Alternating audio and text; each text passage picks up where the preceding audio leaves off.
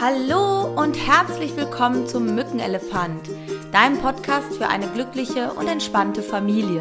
Mein Name ist Simone Kriebs und ich freue mich wahnsinnig, dass du eingeschaltet hast heute zur zweiten Folge, in der es um das Thema geht, wie schaffe ich es als junge Mutter oder junger Vater, wieder auf mein Bauchgefühl zu hören. Und inspiriert hat mich zu dieser Folge meine kleine Schwester. Meine kleine Schwester ist 13 Jahre jünger als ich und gar nicht kleiner als ich, sondern eigentlich größer. Und sie hat vor elf Wochen ihr kleines Baby bekommen. Und als ich ihr die erste Podcast-Folge geschickt habe, sagte sie, ja, da sprichst du mir total aus dem Herzen und erzählte mir ein bisschen zu ihrem Thema, sie kann im Moment so schlecht Entscheidungen treffen. Genau aus dem Punkt, weil von jeder Seite gute Ratschläge kommen. Im Krankenhaus die Krankenschwestern sagen, was alles passieren kann, wenn man bestimmte Dinge nicht beachtet. Die Hebamme, Familie, Freunde, fremde Menschen auf der Straße. Und sie sagte, sie hat das nie gedacht, dass das wirklich so krass ist. Das ist mittlerweile so wirklich überlegt, ob sie in eine PKIP-Gruppe gehen soll, weil sie sagt, boah, ich weiß gar nicht, wie die Mütter dann reagieren, wenn das dann nicht so ist, wie die anderen Mütter das gerne hätten. Dann habe ich noch noch mehr Ratschläge und es macht mich irgendwie wahnsinnig. Ich habe gar keine Lust darauf. Ich möchte einfach nur mich und mein Kind genießen und Spaß haben. Und meine Schwester ist eine Frau, die wirklich sehr gut immer Entscheidungen treffen konnte. Genauso mit ihrem Mann zusammen. Die wussten immer ziemlich genau, was sie wollten und wenn sie bestimmte Veranstaltungsorte suchten, zum Beispiel für ihre Hochzeit letztes Jahr, dann haben sie sich zwei Räume angeguckt. Der eine sagte ihnen zu und dann haben sie sich auch sofort entschieden. Also sie ist nicht so, dass sie sagt, ah, ich muss noch mal schauen, gibt es noch was Besseres? Anderes. Und wenn ihr was gefällt, dann entscheidet sie sich. Und sie sagte, seitdem sie jetzt junge Mutter ist, fällt dir das total schwer. Vielleicht kennst du das auch oder bist gerade selber in so einer Phase, wo du dich häufig so erlebst, dass du verunsichert bist durch die ganzen Ratschläge und die Ängste, die einem gemacht werden. Ich gedacht, das ist vielleicht ein gutes Thema für eine Podcast-Folge. Und Punkt Nummer eins, den ich dazu sagen kann, ist, dein Baby ist ja im Mutterleib mit dir über die Nabelschnur verbunden und du hast neun Monate dieses Baby im Bauch und es wächst in dir heran. Und in dem Moment, wo dieses Baby auf die Welt kommt und abgenabelt wird, hast du kein klares Gefühl mehr für dieses Baby. Du musst diese Situation erstmal kennenlernen, dem Baby überhaupt zu Hause zu sein. Das ist alles ganz neu. Man muss sich daran gewöhnen, das Kind kennenlernen. Das Kind muss dich irgendwie auch nochmal kennenlernen oder euch als Eltern. Und vorher konntest du nach deinem Bauchgefühl ja gehen, weil es ging ja um dich. In dem Moment, wo dein Kind aber auf der Welt ist, geht es nicht mehr über das Bauchgefühl direkt, sondern du musst erstmal ein Gefühl für dein Kind wieder bekommen oder entwickeln, weil du noch nicht weißt, wenn es schreit, was ist es denn jetzt genau? Hat es Hunger, hat es Bauchweh, hat es Durst? Ist irgendwas anderes, um das ich mich sorgen muss? Und natürlich bringt das erstmal eine große Verunsicherung. Und das kann ich auch noch gut bestätigen, dass es mir bei meinem ersten Kind ganz genauso ging. Ich weiß noch, der erste Spaziergang, den wir damals gemacht haben, ich glaube, ich bin fünfmal wieder reingegangen, weil ich irgendwas vergessen habe. Es hat Ewigkeiten gedauert, bis wir dann endlich losgehen konnten, weil einfach diese Routine noch nicht da ist. Also Punkt eins ist, du musst erstmal ein Bauchgefühl für dich und dein Kind entwickeln. Das ist also völlig normal. Punkt zwei ist, dass du gegenüber diesen guten Ratschlägen, meine Schwester sagt, ja, wie kriege ich ein dickes Fell?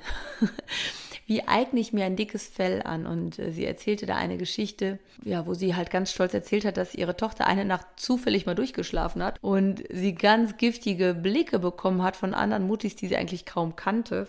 Und das hat sie irgendwie auch verletzt, weil sie sagte, oh, ich wollte denen ja gar nichts Böses. Ich habe mich einfach gefreut und habe das erzählt. Und in dem Moment wirst du vielleicht auch ganz vorsichtig. Wem sagst du da jetzt noch was? Darfst du dich noch freuen, wenn dein Kind irgendwas kann oder macht? Oder wirst du dann direkt angefeindet? Gerade wenn du jetzt eher auch harmonischer Mensch bist, der gar keine Lust hat, irgendwem schlechte Gefühle zu machen. Meine Schwester hat da schon eine super Strategie entwickelt, gegenüber auch guten Ratschlägen, die ihr halt ständig begegnet sind. Sie hat ein inneres Stoppschild, was sie sich visualisiert. Das heißt, wenn jemand kommt mit guten Ratschlägen, dann versucht sie daran zu denken, stopp, atmet zwei, dreimal tief durch und hat sich dazu entschieden, dann erstmal nicht auf diesen Rat zu hören, sondern den Rat anzuhören und dann eine Nacht drüber zu schlafen und dann zu entscheiden, was sagt denn ihr eigenes Gefühl dazu. Und das finde ich schon mal eine super schöne Strategie Strategie und Idee, wie du so den ersten Impuls stoppen kannst. Was mir auch nochmal ganz wichtig wäre, dass du eine gewisse Schlagfertigkeit dir antrainieren kannst. Schlagfertigkeit will ja wohl überlegt sein. Das heißt, diese Anmerkungen bis Anfeindungen wiederholen sich ja. Das ist ja nicht nur einmal, du hast immer wieder mal irgendwas. Und Schlagfertigkeit kannst du darin trainieren, indem du dir im Vorfeld einfach so ein paar Standardsätze überlegst, die du dann, wenn so ein Moment ist, freudig rausposaunen kannst. Also du kannst es ganz nett machen, wie, oh, vielen Dank für den Tipp, das ist wirklich interessant, das wusste ich noch gar nicht und dich dann umdrehen und gehen.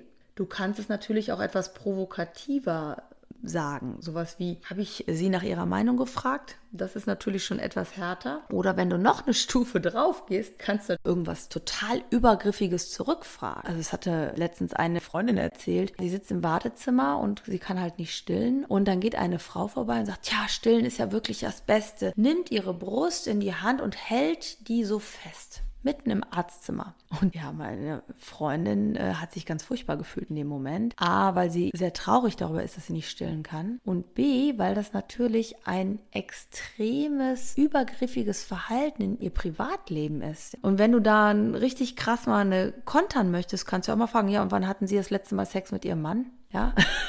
wird sie wahrscheinlich sagen, das geht sie überhaupt nichts an. Und genauso ist es halt auch andersrum. Du spiegelst halt diese Übergriffigkeit. Ist natürlich nicht für jeden was, ne? Das muss einem schon liegen. Wichtig ist eher, dass du so deine Sätze im Vorfeld findest. Also sowas wie eine Gegenfrage stellen. Warum ist dir das so wichtig, mir das mitzuteilen? wenn es ein guter Ratschlag ist. Ne? Oder auch übertreiben. Übertreiben ist natürlich auch etwas auf die Spitze treiben. Wenn jemand anmerkt, was du gerade nicht so richtig machst oder was du besser machen könntest, zu sagen, du hast recht, ich bin wirklich eine unglaublich schlechte Mutter. Also ich kann einfach auch nichts richtig machen und ich hätte am besten gar kein Kind kriegen sollen. Diese Übertreibung führt dazu, dass im Gegenüber eine Gegenreaktion angeregt wird. Heißt, es wird relativ schnell sagen, nein, so war das doch gar nicht gemeint und die Person wird beschwichtigen. Ja, also du kannst auf diese Sätze vorbereitet reagieren und vielleicht fühlst du dich dann dadurch nicht mehr ganz so ausgeliefert. Denn letztlich können diese Menschen dir ja gar nichts. Wichtig ist ja die Beziehung zwischen dir und deinem Kind. Ja, grundsätzlich ist es tief durchatmen ein paar Mal, wenn dir jemand was sagt. auch immer eine ganz gute Methode, um erstmal dein Reptiliengehirn zu beruhigen. Wir haben ja so einen Gehirnaufbau. Wir haben ein Reptiliengehirn oder auch Stammhirn genannt. Das ist für unbewusste Prozesse zuständig. Atmung, Verdauung, Körpertemperatur, aber auch Flucht- oder Angriffsreflexe, die durchaus mal zutage treten. Habe ich ja in der ersten Folge schon erzählt, wo ich den Kühlakku an der Wange hatte und die Frau mich beschuldigt hatte. Da bin ich echt wütend geworden, habe die richtig angeschrien, einfach weil mein Reptiliengehirn mit mir durchgegangen ist. Denn auf diesem Reptiliengehirn kommt das Säugetiergehirn, das ist so der Bereich limbisches System, da sitzen unsere Gefühle. Und in dem Moment, wenn so eine Aussage kommt, bewertet das dein Gehirn. Und in meinem Gehirn war sofort Alarm, ja, so ein Feueralarm, der sagte, Achtung, hier ist Gefahr. Und wenn in deinem Gehirn etwas Angriff suggeriert, du wirst angegriffen, zum Beispiel von einer verbalen Attacke, dann können wir eine Sache nicht mehr so gut und das ist Denken. Und das findet im dritten Teil unseres Gehirns statt, im Neokortex, also auch unser Bewusstsein. Und die wird blockiert in dem Moment, wenn du dich sehr angegriffen fühlst. Darüber nachdenken, was jetzt das Beste wäre, fällt dir gerade nicht mehr ein. Wenn du tief durchatmest, kriegt dein Gehirn wieder Sauerstoff. Ja, du beruhigst dich, dein innerer Wachhund fährt runter. Wenn du sogar gut vorbereitet bist, kommst du viel schneller aus diesem Schockmoment raus. Kennst du wahrscheinlich auch, dass man denkt, boah, hätte ich doch mal das und das gesagt. Und dann ist die Situation schon vorbei. Und deswegen ist es unglaublich hilfreich, sich vorher genau zu überlegen, was könnte ich so für klassische Sätze sagen. In dem Moment von mir aus gerne das Stoppschild, zwei, dreimal durchatmen und dann deinen Satz sagen. Und dann wirst du merken, dass du relativ schnell auch etwas anderes ausstrahlst, nämlich mehr Sicherheit und Klarheit. Und das Interessante ist, dass auf einmal dich auch weniger Menschen trauen anzusprechen, weil wir senden natürlich auch aus, wie wir uns fühlen. Je verunsicherter wir uns fühlen, umso mehr senden wir natürlich auch aus, dass es uns nicht gut geht und darauf reagiert unser Umfeld und meint dann auch noch mehr Ratschläge geben zu müssen. Was ja genau das Gegenteil bewirkt, dass wir noch unsicherer werden in dem Moment. Und sobald du merkst, du bist handlungsfähig und gar nicht ohnmächtig, sondern du bist der Gestalter der Situation, du reagierst nicht nur auf so eine verbale Sache, sondern du agierst aktiv, du gestaltest um. In dem Moment erlebst du dich selbst als Handelnder, als Handlungsfähiger. Und das führt dazu, dass du zu deinem Selbstvertrauen noch mehr zurückkommst. Und zum Abschluss würde ich dich bitten, eine kleine Übung zu machen. Und zwar nimm dir mal einen Zettel kann DIN A4-Zettel sein, kann auch ein kleinerer Zettel sein und schreib mal alle guten Eigenschaften von dir auf, was du für dein Kind tust. Dass du liebevoll bist, empathisch, geduldig, zuverlässig, dass du dein Kind liebst, dass du dich um dein Kind sorgst und kümmerst, nach bestem Wissen und Gewissen. Alles, was dir einfällt, was du für dein Kind tust. Und wenn es auch ist, ich stille den ganzen Tag und nachts, ja, ich stehe nachts auf oder ich koche Fläschchen. Schreib dir alles auf, was du tust, dass du einfach mal siehst, wie gut du bist als Mutter und was du alles leistest den ganzen Tag. Oder als Papa. Die Papas bitte auch, fühlt euch angesprochen, das genauso zu machen. Und dann macht mal folgendes: zerknüttelt mal diesen Zettel und sagt mal, das musst du besser machen. Das ist aber falsch. Das ist aber gefährlich. Und so typische Sachen, die du regelmäßig zu hören bekommst. Und dann tu mir einen Gefallen, wenn du das jetzt gemacht hast, dann falte den Zettel auseinander, streiche ihn glatt und lese dir laut vor, was da steht.